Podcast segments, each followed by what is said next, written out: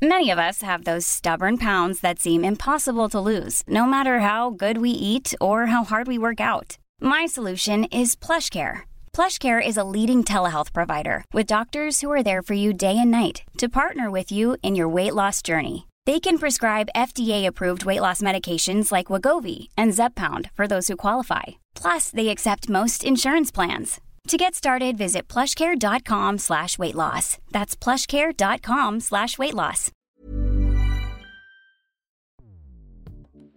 Escuchas. Escuchas. Escuchas un podcast de Dixo. Escuchas Fuera de la Caja con Macario Esquetino.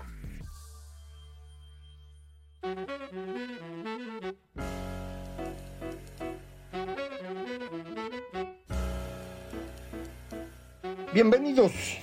Esto es Fuera de la Caja. Yo soy Macario Esquetino y le agradezco mucho que me escuche en esta nueva emisión de la serie de Largo Aliento, en la que pues eh, me da mucho gusto compartir con usted que mmm, varios... Eh, pensadores, escritores de otras partes del mundo parecen ya estar coincidiendo con lo que hemos platicado aquí. No, no porque me hayan escuchado, ni mucho menos. No, no, no creo que me conozcan de mi existencia. Eh, sin embargo, eh, creo que algunas de las ideas que hemos platicado en estos eh, podcast eh, van siendo cada vez más aceptadas por eh, distintas personas que se dedican a, estudiar estos temas. Eh, le menciono un par de personas. Primero, Timothy Snyder, un autor muy conocido, aquí en México se hizo famoso, creo yo, en los últimos años en un libro que escribió sobre la tiranía, un libro pequeñito eh, que escribió alrededor del triunfo de, de Donald Trump y fue muy exitoso en Estados Unidos, pero también aquí, aquí en México. Eh, y gracias a, a, un amigo que me hizo eh, favor de, de, avisarme de un eh, podcast eh, de Ezra Klein aparecido en The New York Times, eh, en donde Tim Snyder habla acerca de lo que ocurre en Ucrania. Él es un experto en, en Ucrania, independientemente del libro al que ya me referí. y buena parte de su, de su plática se centra en, digamos, descalificar la visión del mundo que teníamos hace algunos años y que él llama eh, la política determinista, en donde eh, él considera que las ideas que se tenían de que teniendo libre mercado todo se iba a resolver, pues se ha mostrado que fueron un fracaso. Eh, no sé si esta mm, política determinista realmente existió tan profundamente como, como él lo menciona, pero lo que me llama la atención es que insiste en que pues efectivamente la economía no determina a los seres humanos, no determina la política, no determina la sociedad. Una idea que pues eh, en tiempos modernos heredamos del señor Marx y, y, ha sido muy dañina en la, en la forma de entender al mundo porque yo coincido, creo que esto no es cierto y creo que es muchísimo más poderoso el uh, origen de las ideas y el impacto que ellas tienen en cómo entendemos al mundo. Eh, de hecho, me parece, son las ideas las que abren las posibilidades de, nuevas formas económicas. Eh, y bueno, pues eso es lo que hemos platicado aquí. Y ahora mm, el señor Snyder dice pues que él coincide con eso, no porque coincida con lo que aquí dijimos, insisto, el señor no sabe que yo existo, eh, sino porque pues otras personas empiezan a darse cuenta que sí, efectivamente, la economía no es tan relevante como se cree, tiene un impacto sobre cómo vivimos y el bienestar y puede influir en las decisiones, pero no es un determinante de la forma de vida de los seres humanos como sí lo es la forma de pensar y las historias que nos contamos. Es algo sobre lo que él también habla en este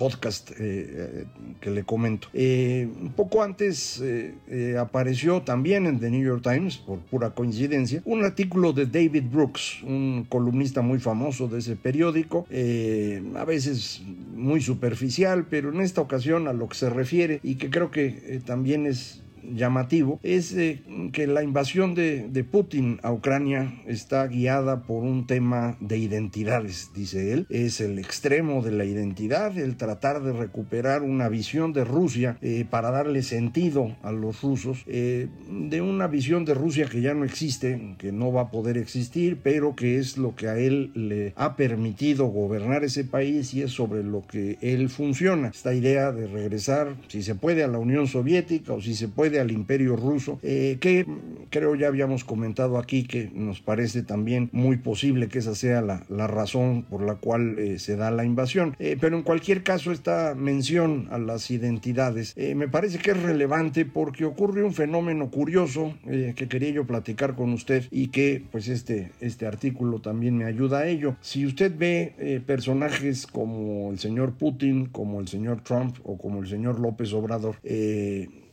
lo que han estado promoviendo para unos llegar al poder, el caso de Putin, él llegó al poder por otras circunstancias, pero lo que le ha legitimado para mantenerse en él es similar a lo que los otros hicieron para llegar al poder, un discurso, una historia centrada en la idea de que hay un pasado maravilloso que se perdió debido a la actuación de una élite miserable que es a la que hay que destruir y regresar a ese pasado maravilloso. Esto de hecho es la forma como el populismo mm, contemporáneo eh, llega al poder. En todos los casos ese es el argumento. Eh, podríamos estar mejor porque ya lo estuvimos y dejamos de estarlo por culpa de estos personajes. Esos personajes pueden ser eh, los en Estados Unidos los demócratas y el deep state como le llamaba el señor Trump, el, Estado profundo, los servicios de inteligencia, los burócratas, que son los que a él no le gustaban. Eh, Putin afirma que eh, ha sido Occidente, la OTAN, eh, la forma como se terminó la Unión Soviética, lo que destruyó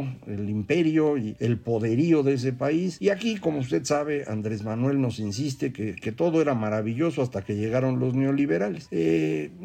cualquiera que tenga un poquito de conocimiento de la historia sabe que esto no es cierto, ni ninguno de los tres casos que le he comentado, eh, pero tampoco es totalmente falso. Y esto es muy importante todos estos eh, discursos para poder ser exitosos tienen que tener pedacitos de realidad que son magnificados eh, y que pues se seleccionan para que la gente lo, los les crea entonces estos pedacitos son, son muy importantes y uno siempre puede encontrar pues errores de políticas públicas en México presencia excesiva de la burocracia en los Estados Unidos o la presión de Occidente sobre Rusia en el caso de Putin. Así que el discurso se puede sostener, pero no es en esencia un discurso verdadero, es un discurso creíble que eso es lo que es importante y es lo que se le vende a la población. Y este discurso, si se fija usted en los tres casos que he comentado, tiene que ver con regresar a una época que está dentro del periodo de vida de quienes la están impulsando. Eh, son los años 70, tanto para eh, Putin como para Trump como para eh, Andrés Manuel. Regresar a los años 70 es la clave. ¿Por qué? Porque en su lógica en esa época se vivía mejor. no lo pueden identificar con tanta claridad ninguno de los tres porque no se dedican a eso, pero realmente lo que ellos quieren no son los años 70 sino los años 30. Lo que ocurre es que alrededor de los años 70 tenemos un intento de creación de lo ocurrido en los años 30, que es lo que ellos eh, perciben como el pasado maravilloso. Eh, ¿Qué pasa en Estados Unidos en los años 30? La llegada al poder de Franklin eh, Roosevelt, Franklin D. Roosevelt, que impulsa una cosa que él llama el nuevo acuerdo, el New Deal, que tiene como objetivo sacar a Estados Unidos de la Gran Depresión eh, con una serie de programas de corte muy estatista, eh, mucho menos que el resto del mundo. En esa época, recuerde usted, los años 30, en todo eh,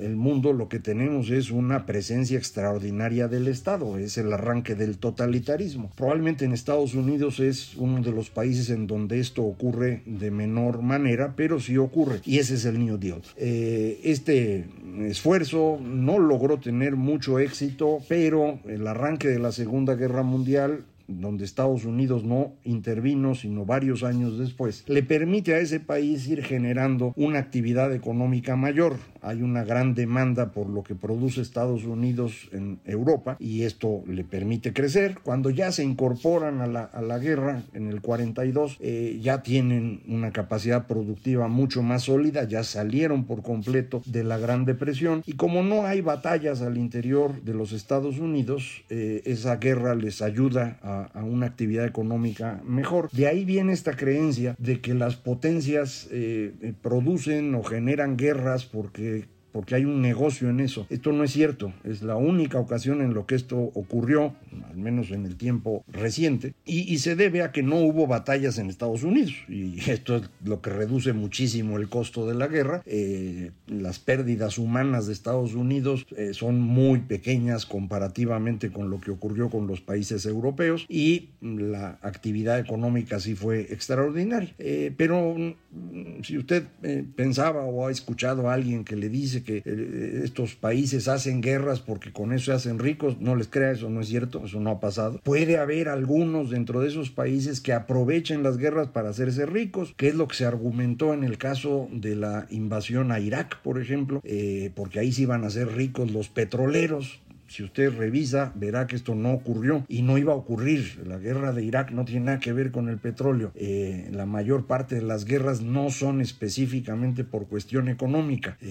Pueden tener efectos económicos, pero no es por ello. Bueno, eh, me regreso a lo que le comentaba. En los años 30, esta política del New Deal de Franklin eh, D. Roosevelt es importantísima para que Estados Unidos pase de la Gran Depresión a convertirse en la economía más poderosa del mundo. Eh, esto vuelve a intentarse a finales de los años 60 por Lyndon Johnson y le llama The Great Society, con una diferencia. Lo que intenta hacer el señor Johnson en la segunda mitad de los 60 es incorporar en el avance económico estadounidense, ya no nada más a los que les había ido bien en la otra ocasión, sino también a poblaciones que habían sido discriminadas. Ese era el objetivo. Es un gran programa de, inclusión y también es un gran programa económico. Es cuando se desarrollan eh, parte de las eh, autopistas interestatales que estaban pendientes, eh, una gran inversión en general. Gasta tanto dinero el señor Johnson en eso y en la guerra de Vietnam que eso es lo que lleva a al final del periodo de Bretton Woods, porque Estados Unidos exagera sus gastos y no puede soportar la emisión de dólares que hace con la cantidad de oro que tenía en sus manos y se abandona esta relación que se había tenido en la posguerra. Eh, ¿Qué ocurre en, en, Rusia? Eh, bueno, los años 30 son los años de, Stalin, los años en los que es más eh, violento, más destructivo, es la época de Holodomor, la gran masacre en Ucrania, cuando el señor Stalin saca todo el trigo para llevárselo a, Rusia y mata de hambre a los ucranianos. Es una, una tragedia espeluznante. Eh, pero no nada más mató ucranianos, mató um, más de dos millones de personas directamente, es decir, personas que tenían que ver con temas políticos, incluyendo a gente muy cercana a él y que antes había sido cercana de Lenin. Eh, y con eso, pues, establece propiamente hablando la Unión Soviética. Eso es lo que Brezhnev intenta hacer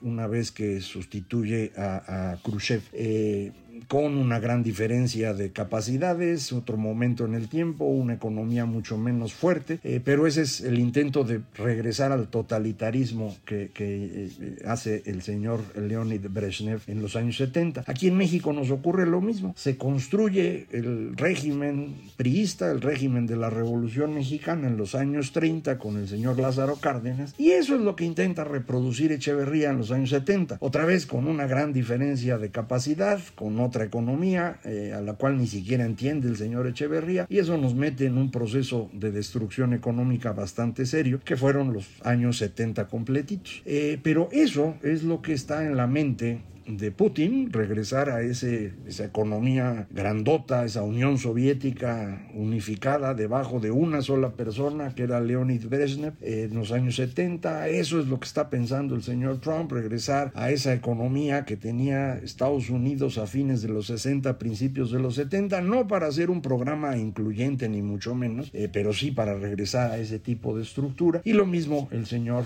eh, López Obrador en el caso de México. Eh, en los tres casos creo que estamos hablando de una visión de de su país, de lo que quieren construir, que es profundamente aislacionista. Eh, no quieren una relación con la globalización y el comercio y cosas por el estilo, sino quieren el control absoluto, que a veces lo venden al público con la idea de soberanía o con el Make America Great Again del señor Trump o el intento de recuperación de este imperio ruso que, que, anuncia el señor Putin. No únicamente son aislacionistas en términos de comercio y relaciones con el mundo, son también eh, profundamente excluyentes. En específico, son misóginos los tres. Eh, tienen un gran desprecio por las mujeres. Si usted observa eh, la manera como funcionan, a lo mejor el nuestro dice que, ha sido el gobierno más feminista de la historia, pero está clarísimo que no lo es. Eh, el señor Trump ya ve cómo se expresaba de las mujeres y de Putin, hombre, la historia es eh, bastante eh, dura en esto,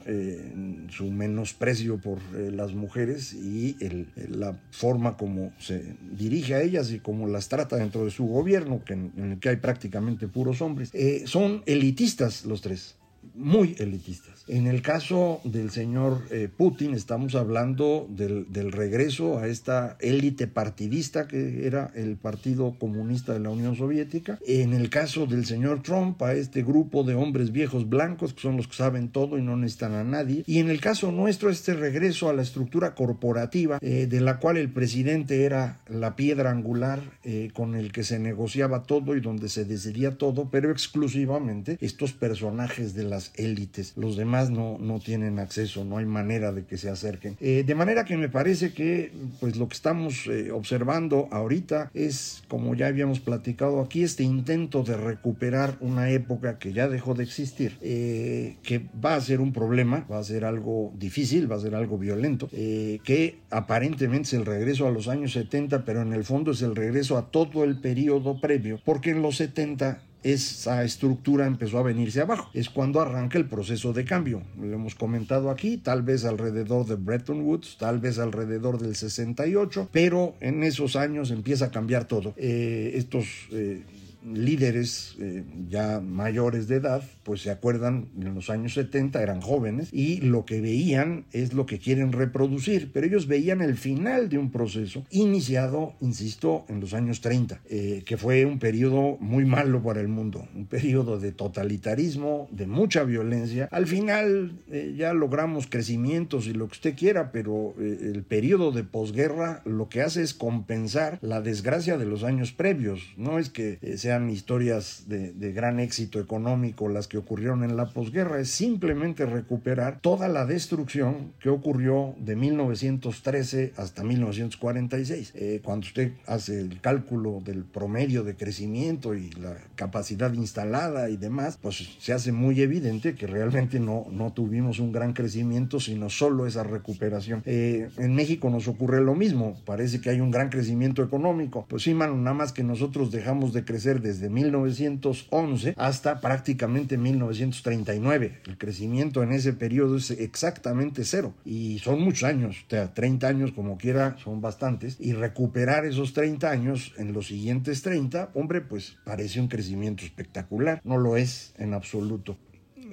Lo que estamos viviendo entonces en este momento en el mundo es un periodo similar que se vivió entre los años 30 y 70, un año, un periodo eh, difícil, eh, violento, de caos, de incertidumbre, de angustia, en donde la gente para defenderse construye estas comunidades ficticias alrededor hoy de señales de identidad, como hemos platicado, elige a estos líderes macho alfa, como les hemos llamado aquí, irresponsables, autoritarios, violentos, porque pues como tienen miedo quieren que el monote los cuide y ya lo hemos dicho, el monote lo que hace es abusar de todos. Eh, no sé cuánto nos vamos a tardar en salir de esto, pero me parece que cada vez es más evidente que sí estamos en una etapa complicada. Eh, necesitamos empezar a encontrar las salida rápido. No sé exactamente todavía cómo, pero espero lograrlo pronto y a ver si ya me pongo a escribir todo esto que le platico, eh, porque si no, pues o Snyder o Brooks o algún otro se va a poner a escribir de ello y bueno, pues ya que lo platicamos aquí, pues uno diría nada más cosa de ponerse a escribir.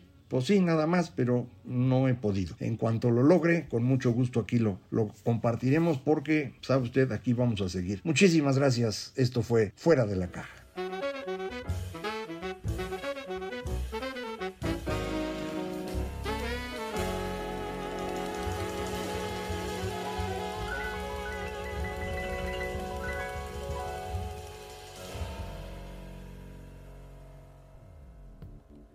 Dixo presentó Fuera de la caja con Macario Esquetino. La producción de este podcast corrió a cargo de Verónica Hernández. Coordinación de producción, Verónica Hernández. Dirección General, Dani Sadia. A lot can happen in the next three years. Like a chatbot may be your new best friend. But what won't change? Needing health insurance. United Healthcare Tri Term Medical Plans are available for these changing times. Underwritten by Golden Rule Insurance Company, they offer budget friendly, flexible coverage for people who are in between jobs or missed open enrollment. The plans last nearly three years in some states, with access to a nationwide network of doctors and hospitals. So, for whatever tomorrow brings, United Healthcare Tri Term Medical Plans may be for you. Learn more at uh1.com.